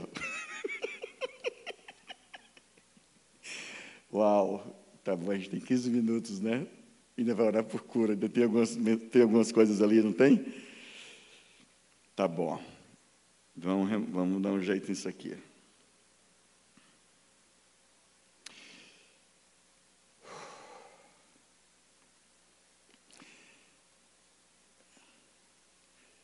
Se você quiser viver, se você quiser viver o melhor desta terra, você tem que morrer. Se você não morrer, você não vai viver isso. Olha o que diz aqui em Mateus capítulo 13. Faz uns dois meses Deus está falando comigo sobre Mateus 13, 44. O reino dos céus é semelhante a um tesouro oculto no campo, o qual certo homem, tendo-o achado, escondeu e, transbordante de alegria, vai, vende tudo que tem e compra aquele campo.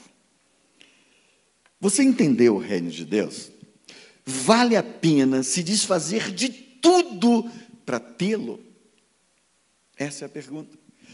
Agora, a renúncia, já viu o crente dizer, ai pastor, está difícil, é uma renúncia, uma luta, está difícil, está difícil. Quem entende o valor que tem este reino, abre mão por esse propósito.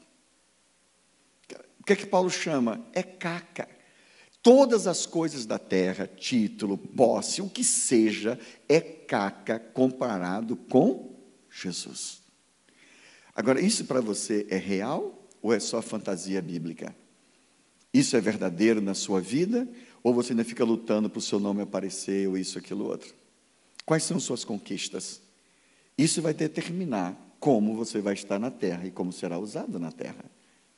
Eu nunca sonhei viver o que eu vivo hoje, nunca. Nos meus maiores sonhos, eu nunca imaginei. Nunca, jamais. Mas sempre no dia que eu entreguei minha vida para Jesus, em março de 1979, eu tive encontro com Deus e falei: Senhor, minha vida é tua. É a única resposta que eu posso dar a você é dar a minha para você, quando você deu a sua para mim. Ponto final. A partir daí, meu alvo é agradar o coração dele. E fui obedecendo a ele em tudo que ele deseja. Claro que eu sou humano, pecador, vacilo, piso na bola, dou umas escorregadas no tomate, salva Jeová. Mas eu não desisto nunca, não paro nunca, não retrocedo nunca, nunca, porque eu sei quem Ele é e o seu amor por mim.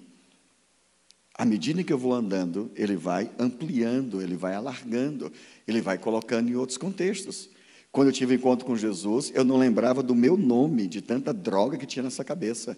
LSD deu uma destruída nos neurônios. Eu não lembrava do, do meu nome, meu nome. Imagina. Hoje eu prego em inglês, prego em espanhol, vou para as nações, sento em, em reuniões internacionais para discutir sobre a grande comissão, concluir a grande comissão. Eu fico rindo, é muito divertido. Porque eu falo assim, você tem um senso de humor maravilhoso. Agora, eu sou especial tanto quanto você. Qual é a diferença, além, da, além do corte de cabelo, né? Estou é, vendo uns ali que estão tá no caminho. A, a diferença, além do, né, do, cabelo, talvez da barba, uhul, é que eu estou praticando mais tempo do que você. Talvez seja isso. Mas não, vai, não muda nada. É hora, e essa manhã é uma manhã de entrega radical.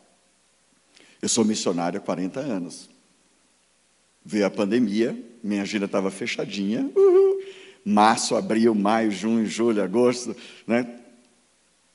Todo final de semana, minha rotina é essa, eu saio final de semana, prego, dou treinamento, esse estudo aqui, que não é bem esse, né, o mais completo, são horas de, de ensino, e a semana eu passo em casa e tiro um final de semana para ficar em casa no mês, para ir na igreja junto com a família. E às vezes não dá, e às vezes leva a família junto, esses pacotes. Cancelou tudo, geral. A gente não tem salário, nossa provisão vem com a oferta que a gente ganha na igreja, que prega, e o material que a gente vende, vendia, né? que era DVD, foi para é, Flixcard, etc. E aí eu sou o provedor da minha casa, o que é que eu fiz? Fui orar, falei, Senhor, e a provisão da família? Quando eu fui orar, o que foi que Deus falou? Me trouxe paz. Quando Ele me deu paz, para mim foi, essa não é a agenda da oração mais. Fica tranquilo que eu sou o provedor. Fechou. Uhul. Tem crente que é tão bobo. Aí Deus fala, ele fica lá insistindo, insistindo, insistindo. Eu já falei. Aí fica insistindo, insistindo. Querido, falou, falou, pronto. Uhul. Tira da agenda. Senhor, e a pandemia? O que é está rolando aí? Estava começando esse negócio todo. E aí, que, que, onde que a gente se encontra? O que a gente pode fazer? Aí Deus me deu uma visão aberta e eu comecei a ver famílias e lares destruídos. Eu vi briga de casais, eu vi filhos angustiados, eu vi maridos angustiados por não prover a família, vi gente desempregada, gente irritada, gente nervoso. Eu vou mostrando várias situações. Eu vou, uau!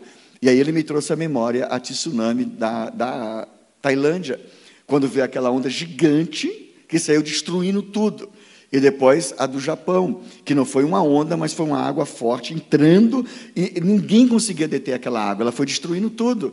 Aí o Espírito Santo me disse: Assim eu quero o mover do meu espírito, entrando nas casas, destruindo as fortalezas de Satanás, os enganos e as mentiras e estabelecendo o meu reino. Eu falei, uau, fechou, estou dentro. Como é que a gente faz isso? Ele falou, faz o treinamento na internet. O, o que você dá online, presencial, você vai dar online.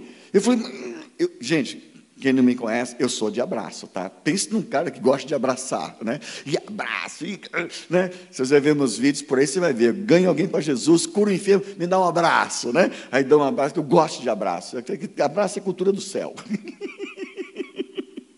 Mas, eu falei, Deus, vou ter que me reaprender o negócio. Aí fui fazer um curso de duas semanas de treinamento, como é que faz. Comprei uma conta no, no Zoom, e aí estamos dando um treinamento pelo Zoom. Aí o senhor falou assim para mim, gratuito. Eu falei, não, senhor, o senhor está de bom humor, né? Dá para ser assim uma, uma taxinha, né? Assim, né? A gente põe né, um, um valor pequeno, mas um valorzinho lá tal. Ele falou, não, você vai fazer gratuito. E eu pulei no rio de Deus. O que é que eu tenho visto? Deus provendo todos os meses. Uns meses é mais, outros é menos, mas nunca fica sem. Deus provê, Deus faz, milhares de pessoas estão sendo alcançadas, ativadas e ganhando almas para Jesus, mudando a história. Tem gente evangelizando pelo WhatsApp, tem gente curando enfermo pelo WhatsApp, curando enfermo pelo Instagram. Já demos o curso para Portugal, pastor Henrique, pastora Simone, vocês conhecem, né?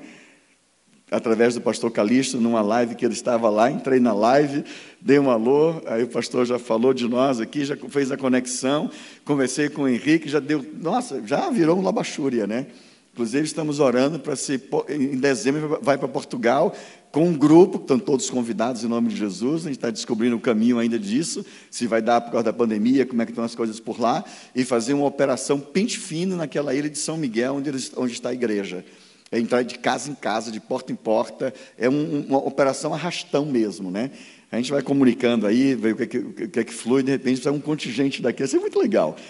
E uh, fizemos para Itália, Estados Unidos, e vários lugares. Por quê, querido? E Deus é Deus. Então, o, o que, é que a gente faz?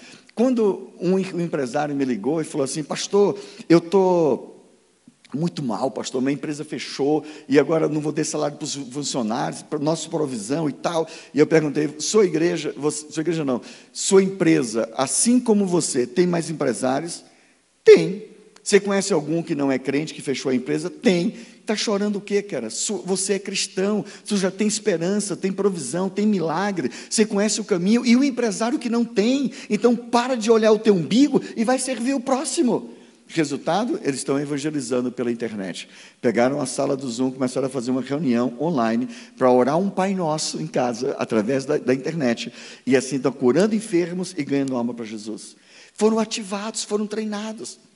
Eu quero te convidar, né, a gente não tem como passar todo o material no tempo que a gente tem, mas eu quero te convidar, é gratuito, na sala do Zoom, segunda-feira começa uma turma nova, você pode entrar lá, só pede lá, o, pega aí o link da, do Telegram, a gente coloca o link do Zoom, você pode entrar, você vai ser impactado, você vai ser treinado, são quatro horas por noite, era três, mas a gente não consegue, quatro horas por noite, vai dividir as salas, você vai ser ativado com cura, aí é sala mesmo, você vai ver pessoas, vai poder interagir, palavra de conhecimento que a gente não conseguiu dar aqui, por conta da dinâmica, da logística, com o YouTube não dá, então a gente não, lá a gente consegue fazer, e outras coisas mais que a gente vai dar de evangelismo e como usar isso. Identidade, quem você é, o que você carrega. E você tem também uma oportunidade Aí já é um outro, um outro ponto. Você tem o Eduz, uma plataforma. Deus nos deu uma palavra sobre nosso, nossa vida como família e nossos sonhos e projetos. E pegou nosso material, está todo nessa plataforma, que é um investimento de R$19,90 por mês, por um ano. Um ano, R$19,90, e você tem acesso a todo o material. Tem 35 aulas que estão subindo. Meu filho está colocando lá duas, duas, três por semana, né, Rafa? Está indo lá para cima. Tem um seminário inteiro falando sobre evangelismo, sobre dons, e tem outra, outras coisas lá. E vai criar um módulo agora que minha filha vai ministrar, que ela é muito fera, tem experiências incríveis. Nossos filhos nasceram dentro desse ambiente ambiente de cura, ambiente de milagre. Eles já nasceram dentro disso. Tem algumas experiências que meu filho conta, que eu curto pra caramba, né? Não vou contar aqui, que talvez ele conte hoje à noite. Mas é muito legal. Tem muita experiência gostosa, muita coisa que ele compartilha da vida. E minha filha, ela formou agora em Direito e vai receber, já passou na OAB né, e tudo mais. E experiências em faculdade com o Espírito Santo. Como estudar com o Espírito Santo. É muito fera. Então, ela vai fazer um módulo especial, a pessoa do Espírito Santo. Eu não sei se você lembra, você estava aqui, mas na sexta-feira, se não me engano, eu falei a questão não é se você tem o Espírito Santo, a questão é quanto de você o Espírito Santo tem.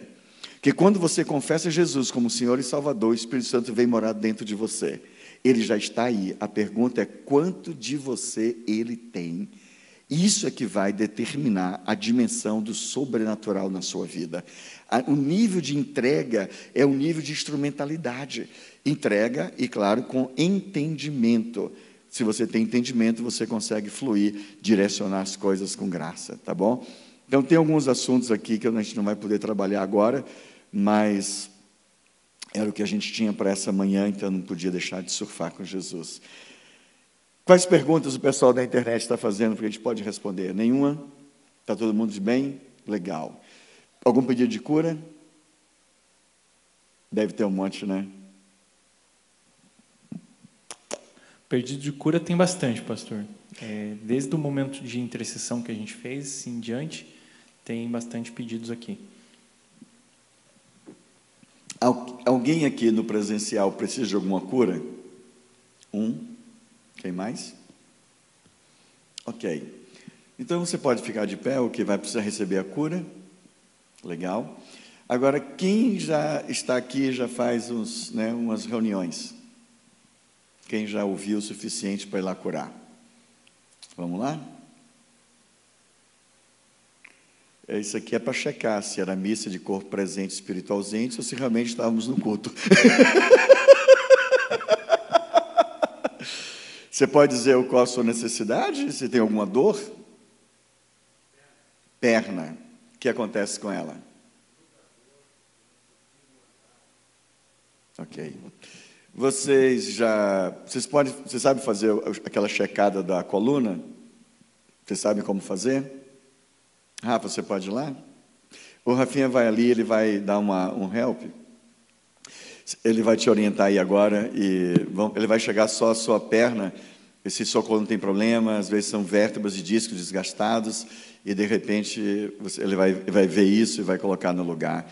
E os outros vocês podem acompanhar aí junto, tá bom? Pode orar, deixa ele, faz aqui. E a rapaziada que está aqui pedindo, eu sei que tem um pessoal já que está. Quantas pessoas tem no YouTube agora? 328. Dessas, eu imagino que pelo menos 50% já estava desde sexta-feira, né? Acredito que sim, pastor. Então, Hoje você... é o nosso maior público, agora pela manhã. Ok. Você que já estava conosco de sexta, sábado, já vai curando aí. Vai lá. Pensa que é moleza? Que é moleza para Casas Bahia, rapaz.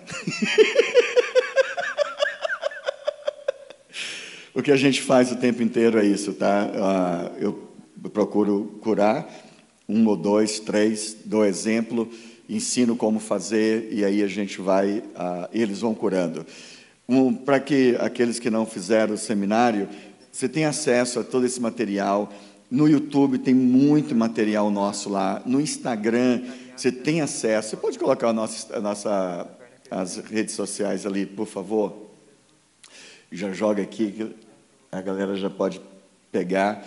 Se puder dar um look ali para a rapaziada poder. Ah, você tem aí o Instagram, o YouTube, nossa página. Facebook eu não mexo muito, né? Tive decepção com o Face alguns anos atrás, outro dia eu conto essa história. Mas uh, você tem muito material. E se quiser fazer parte da, do Eduz, né, também você tem um acesso, alguém pode colocar para a gente ali no nosso, aqui no, no, no, YouTube, né? Coloca no chat ali, alguém que está conosco, que está aí, que já, já conhece, já sabe Coloca para a gente o link, por favor, e você tem acesso a todo esse material. Já está ali, obrigado, vai ser legal. Você vai investir na família missionária e vai investir nos nossos projetos também. Nossa visão é alcançar algumas nações, a gente tem feito isso em muitos lugares, e a promessa de Deus, as palavras que temos recebido, é muito mais que está por vir ainda.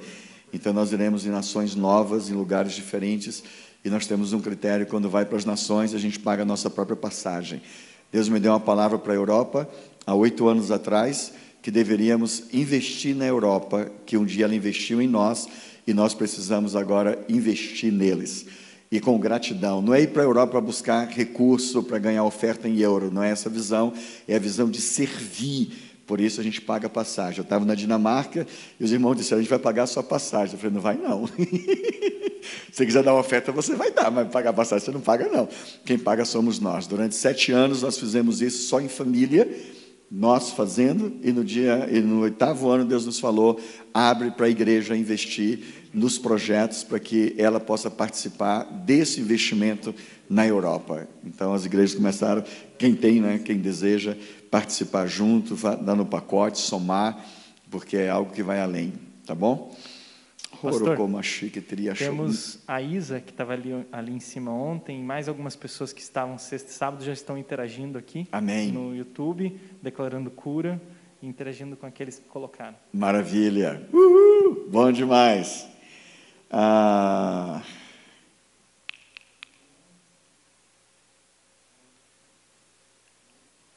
Põe pra gente, eu tenho mais uns 10 minutinhos? O pessoal está em casa mesmo, né? Não vai sair daqui para ir para casa, já está em casa. Troca para gente aquela cura do ombro, por favor. Deixa eu te mostrar o que eu estava falando aqui agora, do ser, do estar, e essas coisas simples e normal do andar com Deus.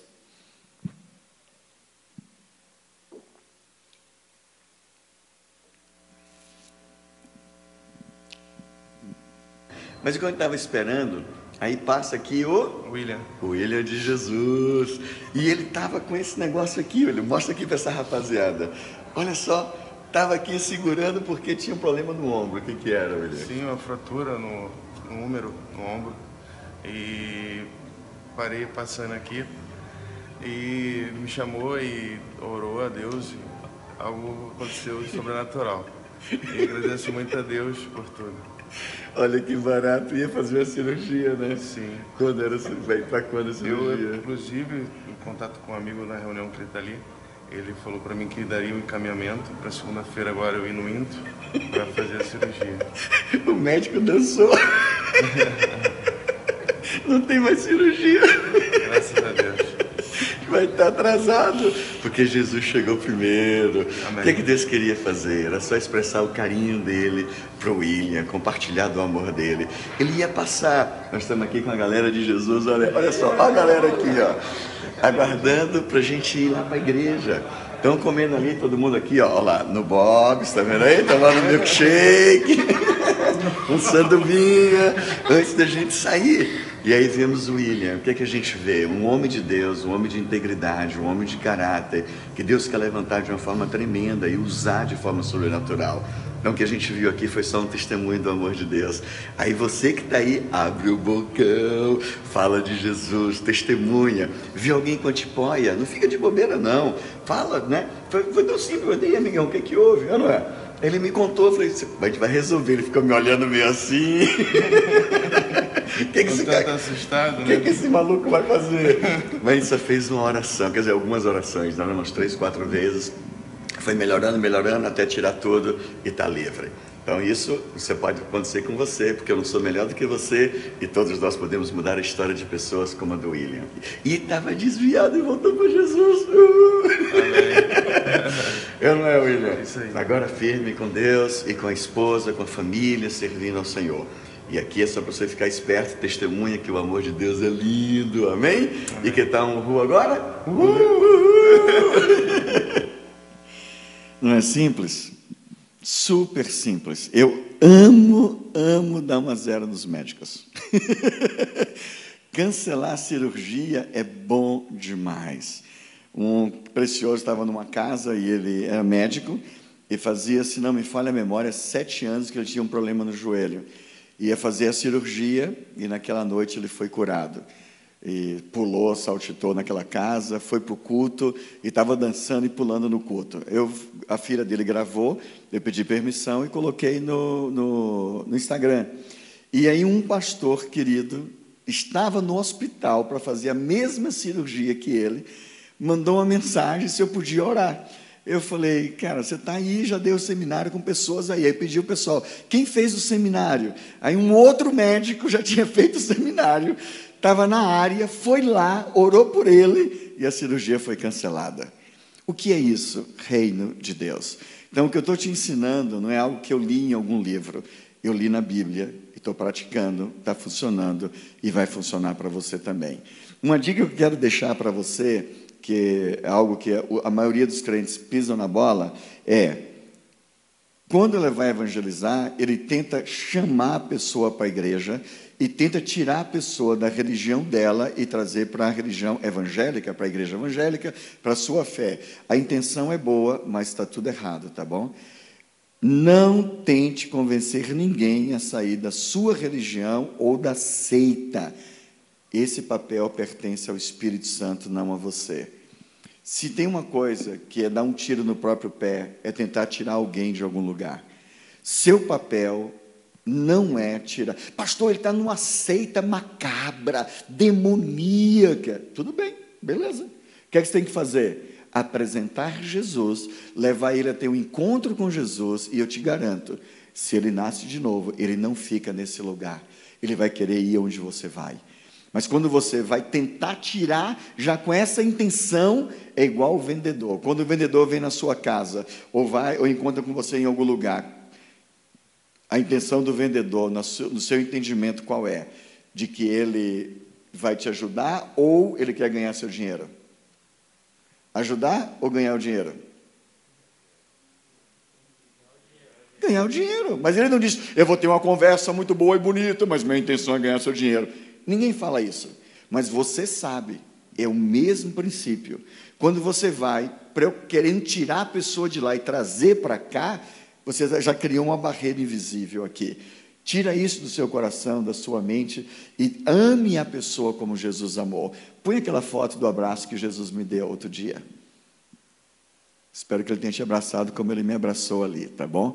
Então, leve as pessoas a ser abraçada por ele, porque foi isso que ele fez na cruz. Ele te abraçou. A pessoa precisa saber deste abraço que ele deu. E uma vez que ele recebe este abraço, ele devolve o abraço como Jesus deseja, que é uma vida de relacionamento com ele. Deus é um Deus relacional. E o Evangelho não é contemplativo, é interativo. E quando você mergulha nisso, sua vida vai mudar. Pai, obrigado por esses preciosos que estão conosco na internet, os que estão aqui. Obrigado porque o Senhor nos chamou para viver o extraordinário. Ó Deus, e não esse ordinário, não essa vida de minhoca, terra, terra, terra, mas nos chamou para viver uma vida gostosa, prazerosa, onde o Senhor está presente o tempo inteiro, onde o Senhor nunca deixa, abandona, onde o Senhor está constantemente. Obrigado por isso, Senhor. Obrigado por meus irmãos. Paizinho, eu oro para que o Espírito Santo esteja movendo em suas vidas.